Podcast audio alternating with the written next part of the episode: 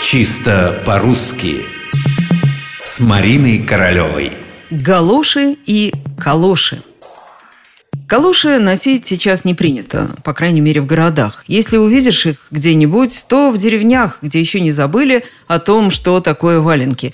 Да еще, может быть, городские бабушки нет-нет да наденут калоши. Ну и за городом в дождливую погоду с калошами очень даже удобно. Вот я сказала несколько раз «калоши», хотя вовсе не очевидно, что это правильно. Часто возникает вопрос, как нужно говорить и писать «калоши» или «галоши».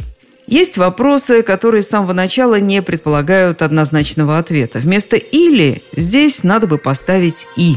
В словарях вы найдете оба слова – и калоши, и галоши. Причем даже устойчивые выражения с этими словами одинаковы. Сесть в галошу и в калошу, посадить в галошу и в калошу. Понятно, что калоша буквально то же самое, что галоша. Они различаются одной буквой, начальной.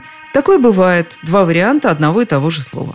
Теперь о том, откуда взялись эти варианты. Историко-этимологический словарь Черных полагает, что в русском языке сначала появилось слово «калоша». В качестве примера словарь приводит слова Пушкина в одном из его писем. «Да пришли мне калоши».